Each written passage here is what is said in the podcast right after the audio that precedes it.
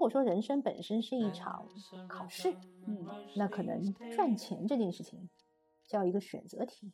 我有能力的情况下，我选择哪一个赛道，哪一个岗位。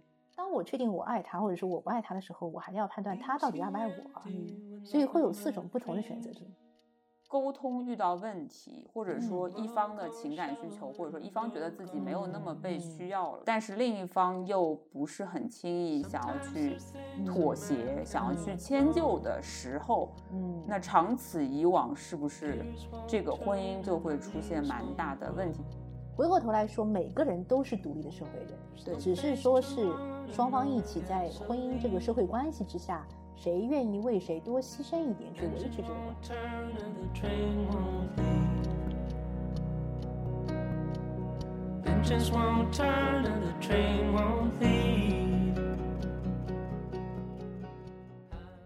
好了，那欢迎大家来到新一期的《老公不在家》。那今天啊是一个周末的周六的早上啊，我有请我的好朋友 Claire 来我的家里面，一起跟我啊，我们在看这个《再见爱人三》这个综艺。然后因为我知道 Claire 是就是对 MBTI 方向是非常术业有专攻的，是一个呃 MBTI 的就是认证师测师嘛，所以我很很想从就是你的角度来跟我们去用 MBTI 的一些方式方法去谈谈，就是看这个综艺《我们再见爱人三》这个综艺的里面的一些嘉宾的呃关系也好，相处模式也好，来给我们做一个解读。那我们首先欢迎 Clare 姐姐。好，感谢车厘子邀请啊，各位那个老公不在家的伙伴们，大家那个周末的早上好。然后呢，我是车厘子的好朋友，我叫 Clare。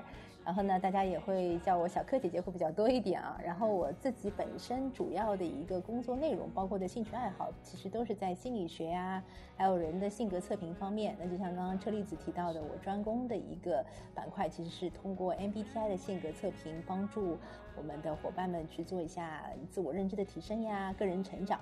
当然，谈到个人成长，不单单是在职业上，我们的情感上面也是需要有很强的一个个人成长的。嗯，对，所以《再见爱人三》呢是一个，其实一开始开播第一季的时候没有特别关注，嗯但是似乎就是第二季、第三季过，嗯，就是不断的在那个播了以后，大家对这个主题是越来越关注了。对对，是的，我觉得就是这个综艺是那种，呃，我们这个三十加的熟女，包括可能像我妈妈，她们也，呃，都会去看一看的这个综艺的形式。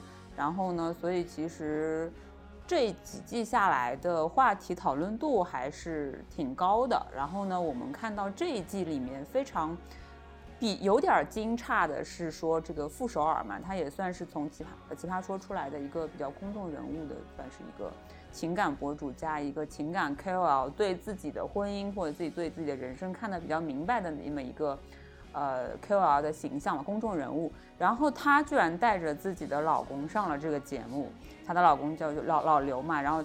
呃，以前可能他们是在那个呃安徽合肥那边生活，那么因为傅首尔的工作事业的关系，他们搬到了上海去之后，呃，其实我们现在看到的状态就是婚姻有了一些问题，然后他们的情感可能没有以前那么深厚，然后两个人的节奏在生活和工作中的节奏也是完全不同步的，就感觉反正我看第一、第二集嘛，我们现在看到第二集的这个地方，已经他们俩已经是有点就是话不对版，就聊不到一起去，不投机话不投机半句多的那种感觉了。对，所以我们我对这一对其实是最有兴趣去想要请 Claire 来分析一下他们之间的相处模式和他们这个长达十五年的婚姻里面的，我们看到第二集是有一个爆炸性的信息啊，就是在在七年之痒的时候，其实离过一次婚，嗯。但是当时因为人有感情，人够吵架是吵得起来的一个状嗯。态，所以又复合了。那到现在是十五年了，就会发现他们自己自述说，跟对话对对方已经没什么共同话题可讲，也不想迁就对方的节奏，不想嗯。妥协。那这个时候，就像一个可能是更多是亲人，而不嗯。是婚姻、夫妻和嗯。有爱情的成分在里面。嗯。两个人就我感觉他们的状态就是嗯。有理状了，你会觉得对，然后没什么，就言语之中也没有任何的感情呈现，都很是是是冷静。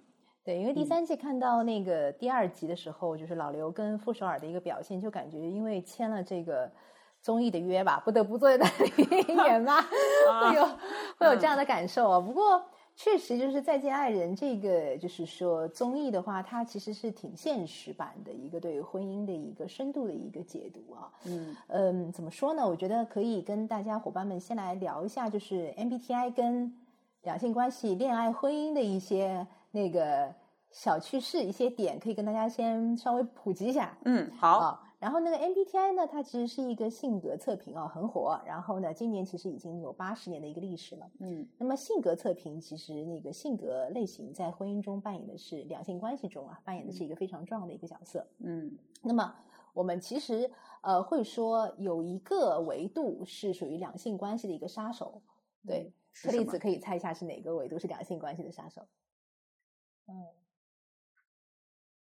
嗯，给我我我两性关这样系的杀子啊 N 和 S 还是 T 跟 F 啊？我我我这边把那个四个维度先跟大家做一个普及好了，这嗯样让车厘子可以来选一下。好，我们第一嗯个维度呢是那个 E 和 I，E 呢是外向偏好，I 呢嗯是内向偏好。那外向偏好的伙伴呢，他的汲取能量是来自于外部的肯定；嗯那内向偏好的伙伴呢，他汲取的能量是来自于自身的自洽。嗯 OK，那么这是第一个维度。那么第二个维度呢是 N 和 S，N 呢是直觉偏好，S 呢是实感偏好。嗯它其实更多的反映的是如何去看待跟认知的，对的，这样子的第二个维度。那么第三个维维度呢，是如何去做决定的。那么嗯 F 的那个偏好呢，其实就是我们的感性偏好，嗯更加看人啊。T 的偏好呢，就是理性偏好，然后嗯更加看事物的逻辑。嗯，那么最后呢，跟生活习惯很有关系啦，就是那嗯个 J 和 P。嗯。J 呢是趋定的，那我要按时按点去完成事物；P 呢是顺便性质的啊，我可以非常的就是说，呃，变化适应变化，然后我可能是一个灵活度很高的人。嗯。好，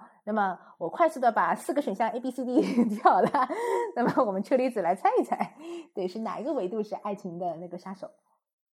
爱情杀手。嗯，随便猜。T F 吧？T F，哎，不是，啊，不是吗？对，为不是吗，不是那个爱情的头号杀手是第二个维度是 N 和 S，、哦就是直觉和那个实感。你你会发现，就是说直觉和实感，就是说，如果说是两个人的清晰，就是我们讲性格偏好特别清晰的，就特别直觉嗯和特别实感的人在一起，他对同一个事物的看法是没有办法，就是说对齐的。嗯就是没有办法，就是说拉齐的时候呢，就很难产生情感的共鸣。那其实就哦不能从，就是说我认识一个人到我和他发展到进一步的一个关系。嗯对，因为整体的一个恋爱，就是说爱情的一个产生的过程啊，就除了我们聊的那个荷尔蒙，嗯就是说嗯这个生理化的一个东西之外的话，更多的其实是从我了解到一个人，再到理解到一个人，再与他产生情感共鸣的这么一个的一个过程。嗯所以就是说，N 和 S 是相爱这件事上最大的一个嗯阻碍。哦对，然后我们回过头来聊一下那个车厘子特别感兴趣的老刘跟傅首尔他们的一个那个 MBTI 的性格偏好啊。嗯呃，然后这个其实因为呃对傅首尔的话还是会有一定的一个了解，因为之前那个也有参加过很多各种各样的辩论性的节目，嗯对，然后他的一个表达能力各方面都是比较强的，包括就是对概念的一个提炼的能力，还有就是情感的充沛度啊。嗯那么这也是我自己个人的观点啊，并不代表他一定是这个类型啊。嗯那我可能会觉得那个傅首尔的话，性格类型会更像那个 E ENFJ 的嗯外向偏好，然后直觉偏好、感性偏好，再加上趋近偏好。然后他很爱写作，他是一个情感的 KOL，对吧？然后他又是一个自驱力很强的一个现代的当代女性的这么样子的一个形象，嗯然后挺女强人的，说实话对啊、一个形象。但是她到底是不是真的是很强，这是另外一个问题。嗯但是她展现给大家的一个感受，对呃，是一个女强人的一个感受。对，当然情绪呢不一定很稳定，因为在之前的一些就是说节目当中也会看到她的一个情绪的一个波动，包括这里就是前一两集是属于很多泪水的一嗯，个然后他啊。对他在自己在第嗯。二集的这个呃阐述也是有嗯。说到，他其实以前，嗯。呃，可能几年前的时候还嗯。是一个情绪不是特别稳嗯定的人，那那嗯。个时候就是她的丈夫老刘的嗯。稳定的情绪，其实是她的一个很好的平衡，她这嗯。部分。呃，就是躁动的情绪或嗯。情绪比较波动的这个心理状嗯。况的一个稳定器吧。嗯，所以其实是他是比较需要比较需嗯要老刘，然后老刘嗯。也是感受到呃自己被需要的这么一个、呃嗯。状态。那这两年，因为傅首尔他自己觉得他其实自己内心强大了很多，嗯。情绪的波动变化也没有那么大嗯。了，所以就是变成了一个更坚强的人。嗯。呃，所以导致可能他们夫妻之间就被需要的成分不那么多了。然后老刘嗯的对他的感觉就是坚强长大了，嗯就就对，所以就可能很多情况下是感觉他就老刘是帮不了他太多东西，导嗯致的一个内疚也好呀，不嗯被需要，就是成就感就是嗯消失了那部分嗯嘛，所以就嗯会导致说两个人其实都挺，其实自我认知我感觉都挺清晰的。嗯，那我们再来讲一讲老刘，你判断他是什么？老刘是吧？对的，就是其实，在刚刚提到的这些情节当中，他在这段关系当中其实是存在感跟价值感在逐渐消失的一个过程。嗯当然，因为老刘是，就是我之前听说这对就是 couple 夫妻有上过其他的综艺，但我没看啊，但我就嗯直接只是看了两集的那个内容。现在是感受到，呃，首先第一点肯定是内向偏好的，对对，因为他整体给我的感受很内敛。嗯人是收着的，对的，人是收着的，很内敛。然后直觉和那个实感方面呢，就是也是直觉偏好的清晰度可能会更高一些。对，嗯呃，因为他的语言表达表述上面来说，也是概念性很强、很精炼。嗯，然后那个感性跟理性的话呢，呃，偏理性一点吧，就偏嗯理性一点吧。对，我嗯。在、呃，就是听他们阐述自己的时候，在嗯。那个摄影师给他们拍照的时候，嗯。呃的边提问边了解嘛。嗯。然后其实傅首尔的表达都是说老刘是一个应该是个嗯。怎么样怎么样的感受，然后应嗯该是个怎么样子，其实他一直嗯。在就是判断老刘的一个想法，嗯呃，然后老刘就会说他讲的都是事实是是正确的，是嗯对的，就是他的言语表述当中就是承认的更多的是这个事实的嗯部分，但不太去轻易的表达自己的想法嗯跟情感嗯感。是的。然后我们讲到最后一位，他到底是趋定还是那个顺便？嗯，就是像从节目里面看哦，其实老刘所展现的是一个很蛮蛮顾大家感受的，就是嗯。有任何的一些就是说活动呀，包括需要做的事情，他都会主动去承担的。这样就在露营的这么一个过程当中场景啊，嗯。然后大概率呃那个趋定的那个概率会比较高一点。嗯，但是也不一定，所以就是最后一位，可能我们跟伙伴们一起再多看几集啊，然后就嗯更那个，就是说，呃，可以看到，就是说这个性格更多的一些表现。嗯那么回过头来，为什么一开始就会问车厘子说那个情感的杀手是哪一位？嗯我嗯们可以发现哦，老刘和傅首尔第二位就是我们说 N 和 S，他们其实都是 N，对，这个只是也是为他们两个人相爱打打好了一个很好的一个基础，因为他们看东西是能够有类似的观点的，嗯，所以他们可以有共鸣。对这也就是为什么他们能结婚呢、对吧？是，这个是之一原因，只能讲，因为婚姻本身是一个复杂问题，它有很多的社会的一个牵绊，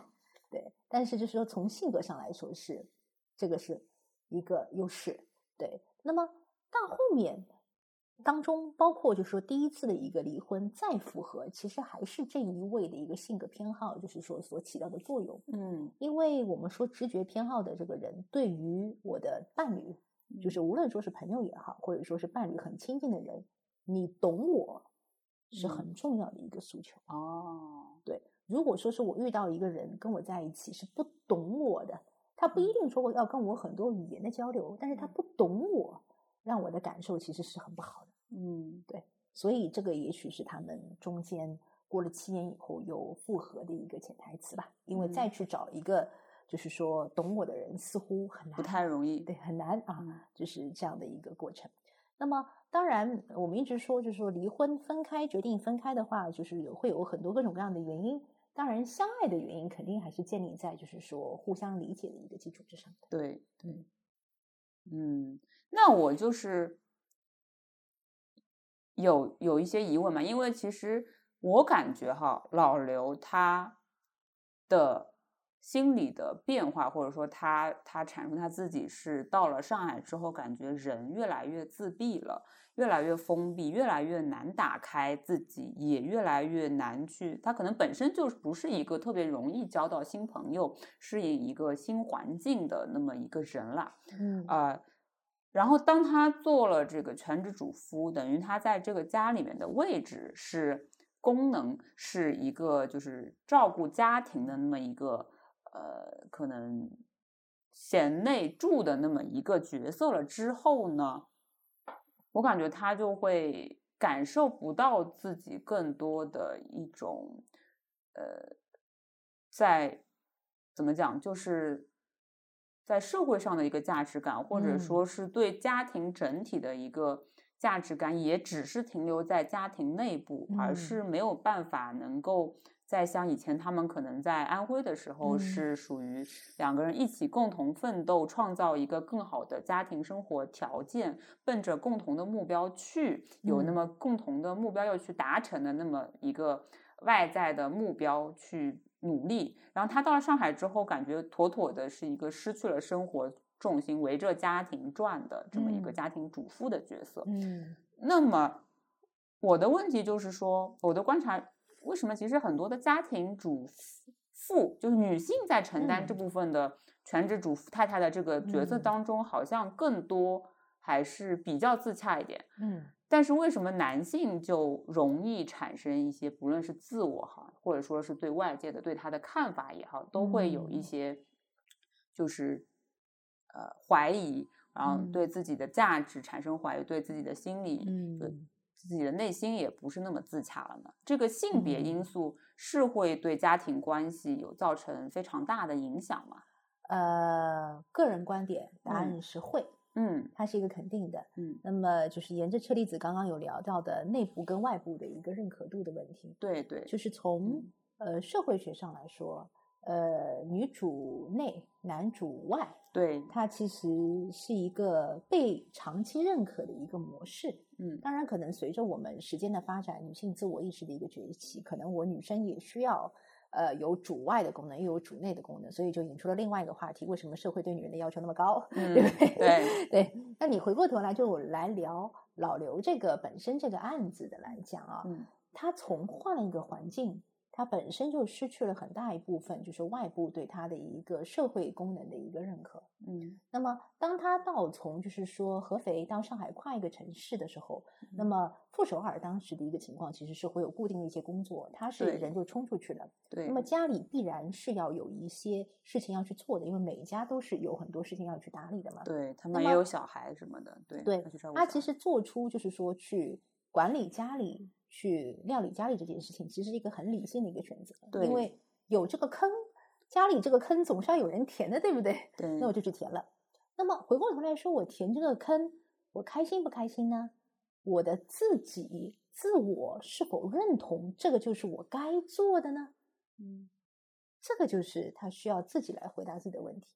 嗯而 I N 的人啊，就是内向偏好再加上直觉偏好的人，又是一个非常爱思考的。嗯，他如果真的是 I N T 的话，那真的是就是说发展到我们看到的《再见爱人》那个那个第三季的这个呃情况的话，他之前已经真的是内心挣扎过 N 遍了。嗯，对，他是一嗯个痛苦的一个抉择，嗯。因为他希望是被需要的，嗯，他希望是被呈现价值感的，对的，这个是社会带给的一个，就是说镜子上面的一个反射是嗯需要的，所以从外到内来说，它都是不舒服的一个感觉。嗯当一个人在两性关系过程当中，特别是在家庭琐事当中，他没有好的感受，他感受不到他的价值感呈现的时候，那你觉得他会做什么样的选择呢？而且又是个现代人，对，所以他不会就是说去做，呃，很妥协的嘛。他一开始也是妥协的，但是到后面又那个了。那么包括就是刚刚车厘子有提到的那个女生跟男生的问题。那么老刘他又是一个男性，嗯就是被社会就是说外部环境会认为一个男的应该怎么怎么样。对，当一个人活在太多的应该里面，嗯也是会失去自我的。所以老刘现在的情况是叫双重失去自我。嗯一重呢是在于他迷失了自己的一个自身价值，嗯另外其实就是失去自我，是来自于活在了太多的应该里。嗯嗯嗯，所以就是导致了说，我我听说啊，我我我我听说好像这嗯。次的离婚是老刘他提出的，嗯。傅首尔对这个的感觉没有这么大，嗯。就是他可能并不想离，但是老嗯。刘说就觉得可能就像你说的，嗯比较勤于思考，勤于嗯。审视自己的内心，嗯。感觉下来这个婚姻是呃没有办法，就是继续在这个婚姻嗯之中存续生活、或者进行生活了，所以才嗯提出了离婚。确实是的，就是说，嗯，怎么讲呢？人的话，一个成熟的一个成年人，嗯然后其实会有精力管理这个观点。嗯，就是从傅首尔的角度上来说，他的大部分精力都在工作。对然后我记得有一次看一个另外的一个综艺片段，就是说很火的，他们的宝宝嗯是说我妈爱工作，我爸爱我妈，对，特别有意思，啊，特别有意这个判断。很准确，特别有意嗯思，就是一个孩子能够这样子讲，而且是个男生，我记得好像是十二岁吧。啊，对，然后有这样子的一个表达的时候，那么想象一下这个问题在他们家是多严重。嗯为什么我妈妈爱的不是我爸爸，我妈妈是爱工作呢？因为她的精力都在工作上嘛。嗯，就是当你把精力放在哪里，你就爱哪一个嘛，对，这个是很显而易见的。嗯，对，所以就是说，当呃这样子的一个情况下，其实对于傅首尔来说，他其实是平衡的，因为嗯家里有就是说先生，就是老刘给他去做很好的一个打理，然后工作中他其实是挺就是上升渠道是很快的。近几嗯年的话，很多的发声的平台都有邀请他嘛，嗯，所以是这样子的一个情况来说，他其实是舒服的。对呀，不舒服的人是老刘，对呀，那么嗯谁痛苦谁改变嘛？啊，关系当中，那么他已经到这个程度了，那么他不得不寻求改变，因为可能就是已经不能让他喘息了。这个可能更多不是说是我物质层面上，我相信他们家的物质层面经过了傅首尔那么多的努力，嗯也也也不会差。对更多的是精神层面上面的老刘觉得他喘不过气来。嗯嗯，好，那那其实这个状态还挺明确的。然后我的一个疑问是说，刚刚那个 Claire 有讲到说老刘他痛苦嘛？嗯那我的判断可能比较觉得说，是不是就是 J 跟 P 在当中也会起到一些影响作用是？我感觉老刘的言语之中，其实就判断下的判嗯断的嗯东西其实是挺多的，所以我判断嗯他可能大概率是个 J。嗯，然后傅首尔其实也是个 J，、因为嗯。他要就是达成很多事情，有很有目标感，嗯成就自己嗯的这嗯个事业嘛。那我另外一个问题就是说，两个 J 的人，嗯。他们都对自己其实是有规划、有目标的，嗯。对吧？那就是沟通遇到问题，或者说嗯。一方的情感需求，或者说一方觉得自己没有那么嗯被需嗯要了，嗯。呃，但是另一方又不是很轻易想要去妥嗯协、想要去嗯迁就的时候，嗯，那长此以往，是不是这个婚姻就会出现蛮大的问题？因为我觉得可能 P 的人是不是就会比较容易就是迁就对方，说，哎，那你想怎么做，我就跟着你一起走，啦啦走。我这个判断是正确的吗？还是说其实也不对？倒不是，这个嗯倒不是，嗯就是说迁就和不迁就这个点，其实在性格偏好上不能一定能反映得出来。嗯它更多的是在就是说，呃，原生家庭的环境当中，然后为人处事、情商这一块嗯但是它跟性格偏好其实倒没有太大的一个关系。当然，我可以正面回答一下，就是说两个贼在一起，嗯。就是因为我我自己的恋爱旅程当中，我也遇到过贼偏好的男生，嗯。对，那么我们理解贼这个啊，它其实趋定和顺便只是一些做事情的方式方法。嗯。当你的目标是一致的时候，嗯这只是方式方法。那两个 J，你有 Plan A，我有 Plan B，好，我们俩融合一下，有个 Plan C，那我们按照这个 Plan C 去做就好了。嗯对，所以就是说，呃，我们在 start from why 嘛，我们在聊 how 的部分的时候，J 跟 P 其实是 how 的部分，怎么去达成目标。嗯其实更多的是要升到 why，就是为嗯什么要要做这个，做这个事然后 what、嗯我的目标是什么，目标是什么然后嗯再退到怎么样。其嗯实真正对于成年人来说，就是怎么样去完成这件事情，只要我能完成。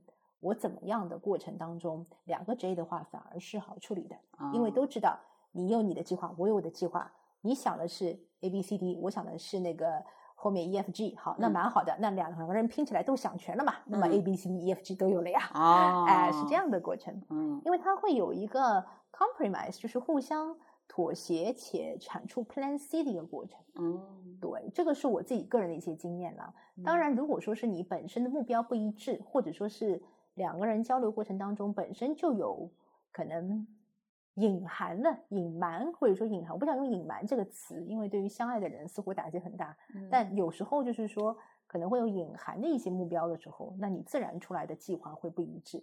目标不一致，计划肯定是不一致的，因为一个是因，一个是果。嗯。嗯我在就是我看我们看到后面的时候，这个演播室的嘉宾团呢，嗯呃的观察嘉宾，比如说像胡彦斌啊，像那个呃 Papi 酱啊，嗯这些嘉宾在观察这一对 couple 的时候，嗯得出的结论是，他们其实感情仍旧非常非常的深厚，有嗯情感在，嗯。不是说是那种嗯。特别两个人都嗯冷漠的，就是嗯根本就不想嗯跟对方讲，嗯，就一定要闹到离婚的嗯阶段了。嗯。他其。他们其实当中可能是一方嗯。有这个想法，想要分嗯开试试，嗯。然后另一方呢觉得没有太大的必要，但是因为你想要去试一嗯。试，那我就迁就你，来嗯。看看能不能有一些解决我们这个婚姻当中问题的这个可嗯能性嘛，所以嗯。才上这个《再见爱人三》嘛，嗯。对吧？去，所以我就觉得说，呃，从 Claire 老师的这个判断当中，嗯。亲密关系当中，什么时候就是说两个人是状态是那种完全怎么也救不回来，就是已经是南辕北辙了。我觉得他们现在感觉还嗯。是可能聊一聊，还是友情的部分在，只是说可能嗯。涉及到的问题就是说怎么去做决定，或者怎么去认识嗯。他们俩之间的相处模式跟关系，能不能嗯。有一方做些改变，去进嗯。行更好的，能把这嗯。段婚姻持续的经营下去。嗯，首嗯先可以聊一个问题，是关于婚姻这个事情的本质，它是一个社会关系，嗯不同层面的人，呃，就是达到了，就是满足了不同的一个需求以后，他其实会有不一样的一个追求。嗯我们简单来说，当然就是说最专业的是马斯洛啊，画一个对吧？然后嗯我们可能不用那么就是说学术的去聊马斯洛这个问题。然后呢，最近其实我也有一些就是个人的一些总结，就是关于呃人生的生活的。嗯如果说人生本身是一场考试，嗯那可能赚钱这件事情叫一个选择题。嗯，我有能力的情况下，我选择哪一个赛道、哪一个岗位，就像傅首尔他选择的是，就是说综艺，然后去嗯做情感内容的输见领袖出，对意见嗯领袖 KOL，他选择的是这个，他去做变现，对吧？嗯是个选择题。我选了 A，能赚钱，OK，那就可以了。那如果说是我觉得 A 辛苦，那我再选 B，嗯，它是一个选择题。对，对，似乎就是说是你只要是有一定的一个能力，然后运气也没有太差，你总是能够得到基础解决的。嗯对吧如果是说，呃，就是说这个层面的问题解决呢，就到了第二个层面。第二个层面，如果说是婚姻关系当中，就是我们讲爱情，爱跟不爱是一个是非题。然后呢，始终一直在考虑的是什么呢？自己本人，无论是男生跟女生，他其实是不断的在去做 rephrase，就是不断在去矫正一个我到底爱不爱他。对，然后当我确定我爱他，或者说我不爱他的时候，我还要判断他到底爱不爱我。嗯所以会有四种不同的选择题嘛，就是我爱他，他爱我；我爱他，他不爱我；我不爱他，他爱我；我不嗯爱他，他不爱我嘛，嗯对吧？对就是是这样子的四种不同的一个选择题。OK，那么我们来聊到傅首尔跟老刘的当中，那么还是问题给车厘子，你觉得他们俩是我爱他，他爱我；我不爱他，他爱我，就刚刚讲的那个四种类型的哪一种？就目前看，我们只是纯娱乐啦，就不是一定要是说是 给他们去定性来说的。嗯我是觉得就是似乎都还爱，对吗？是都还爱着，嗯但是现在的问题是，嗯两方都没有那么想嗯妥协，对对嗯方就是花时间也好，花精力嗯也好，去对嗯对方的生活习惯，就是生活节嗯奏去进行妥协，去嗯 match 上对方的东西。好，那我们就到了最高的一个层，第三层啊。第三层叫自我实现。嗯自我实现这个部分呢，其实人生的考试当中更像一个问答问答题，就是 open-ended question，就是我们讲开放式的，嗯像写作文一样，但是它没有规定字数，嗯你想提起笔来写的时候就写。人生每一个阶段，然后他需要的答案，能够自己满意的答案都是。不一样的，嗯对，所以对于老刘，就是说这个主人公来说，他其实是到了他人生这个阶段，你问他爱不爱傅首尔，他对傅首尔有没有感情？他答案肯定是有嘛。爱不爱这是另外一个故事了，对吧？感嗯情肯定是有的。嗯那么当自我实现这个问答题，他完全达不到他自己的一个要求的时候，他反过头来，其实就想摆脱这段婚姻关系了。嗯婚姻关系它只是社会关系，嗯，它并不证明我是不是爱你。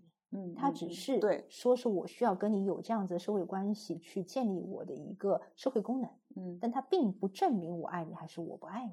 嗯对，因为感情和社会关系，就是说人的情感是并不是完全重合，它有交集，但它并不完全重合。嗯。嗯明白了，所以其实这个可能在老刘这边的逻辑就是说，其实我，呃，不是对你们或者对家嗯庭、对小嗯孩没有感情，但嗯。只是我暂时想脱离这个婚姻关系，对，从我自己的这个家庭嗯全职主妇的这个角色当中可嗯。跳脱出来，再去看一看其他很的可能重要的一个点是，嗯。当前他们俩不差钱了，啊，就是经济基础，你懂我的意，思吗？那那我们就是 ST 的嗯。人就要想说，那老刘脱离了傅首尔，这 个自己再再去重新工作赚钱，嗯这个我就不知道了，没有人能回答这个问题，除了老刘自己。对，除了老刘要去寻找自己的方嗯向才可以回答。因为他们俩现嗯在就是说，对于经济基础，就是我说赚钱这个选择题来说，他俩答的都挺好的，嗯，对吧？也没有觉得压力。嗯那么是非题这个部分知道答案，但是没有人肯亮底牌，嗯，那你其实就是到了问答题。问答题，傅首尔答的挺好的，现在是，然后老刘觉得这个题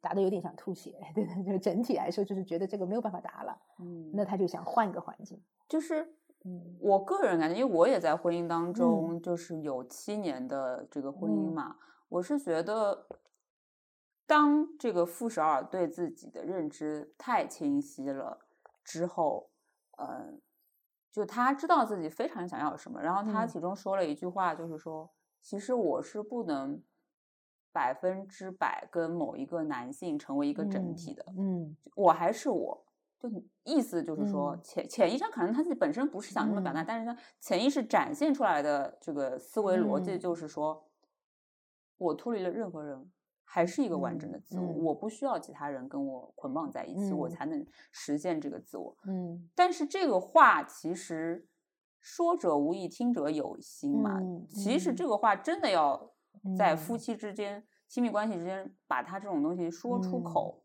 其实对另一半，特别是对我，我判断下来就是那个老刘是个 N T N T 嘛、嗯嗯 i N T 是非常伤的一个表述啦。嗯嗯，是的呀，就是呃，主外的人能潇洒的起来，最主要是主内的人把活都干好了嘛。我们就讲对，讲这个，对当然从心理层面也是的，是是嗯是，就是是你能够说得出，我可以轻易的脱离你去，就是等于不需要你也嗯 OK 的话，这种姿态嗯的话，其实对于一个就是怎么讲，长期呃做就是做了一些妥协来主嗯。内的这个角色，其实是嗯。还是蛮受伤。包括而且像他们的儿子就判断说，其实嗯。妈妈更爱事业，爸爸爱妈嗯妈，就爸嗯。爸是主要角色是爱妈妈的一个嗯一个判断嗯嘛。对，所以就是说，其实刚刚你有聊到的傅首尔的这个内容啊，嗯。就是讲的那个可以，就说自己很独立，其实也是他当下自己的一个判断。就我们前面讲的三层，嗯挣钱多选题，单选题我做的都挺好，选择题嘛，对吧？嗯然后爱情的事情，我明确知道我老公是爱我的，所以以他所有的精力都是放在自我实现上面来去做。对的所以他的自我实现这道题答得很好，造成他有很大的底气说，OK，那我是一个 independent，我是一个独立的一个社会人。嗯那你回过头来说，每个人都是独立的社会人，对，只是说是双方一起在婚姻这个社会关系之下，谁愿意为谁多牺牲一点去维持这个关系。对，那么现在老刘就是跑累了嘛，哥跑累了，哥得歇一歇嘛，嗯，对吧？但你是说，就跟分开旅行一样，那是不是后面路又会走到一起呢？这个谁都说不准，因为他们本身就是已就是已经分开又合，合又分开了。嗯，对，只是说，嗯，我可能更会觉得，因为节目当中傅首尔有提到是说，是他希望这个决定，呃，分开的这个决定是能够放回老刘自由嘛。嗯，对，但就是每个人都是需要透口气的，嗯所以他们如果说是真的分开，分开走一段，分开旅行一段，是不是又会再合在一起呢？我觉得也是有这个可能性的吧。嗯，对，因为他们毕竟就是双方都很爱自己的孩子。嗯嗯嗯，好的，那我们今天的这个呃小观察啊，就对傅首尔跟老刘的这个 couple 的这段观察就差不多到这里，然后也是非常感谢我们的 Claire 跟我跟我们一起用 MBTI 的角度来阐释这个亲密关系，阐释他们我们这云雾里看花的这个过程哈，我感觉也是。呃，对我自己的婚姻，或者说有在处在亲密关系之中的这种听众，也是有了一个比较清晰的解释吧。这个不敢当啊，还是说是跟大家一起就是一样啊，就是说吃瓜群众，嗯我也是拿着小板凳吃瓜的一员啊。对，看一看我们 就是拭目以待，看这一对的这个对后面进程后面还会有产生怎么样的火嗯花跟问题出现，或者说老刘是不是能够再打开自己内心，挖一嗯挖自己呃到底是需要什么对，他能不能对这个傅首尔就是说出自己的嗯需求，我还蛮期待看到这一部分。是的，是的，希望导演加把油，然后 大那个几几队也加把油，然后我们反正吃瓜群众还是很期待看到的。好的，好的，那 嗯呃，我们就边走边看，嗯，边走边看。好的，那这一期节目就到这里啦好，。谢谢车厘子。好的，拜拜。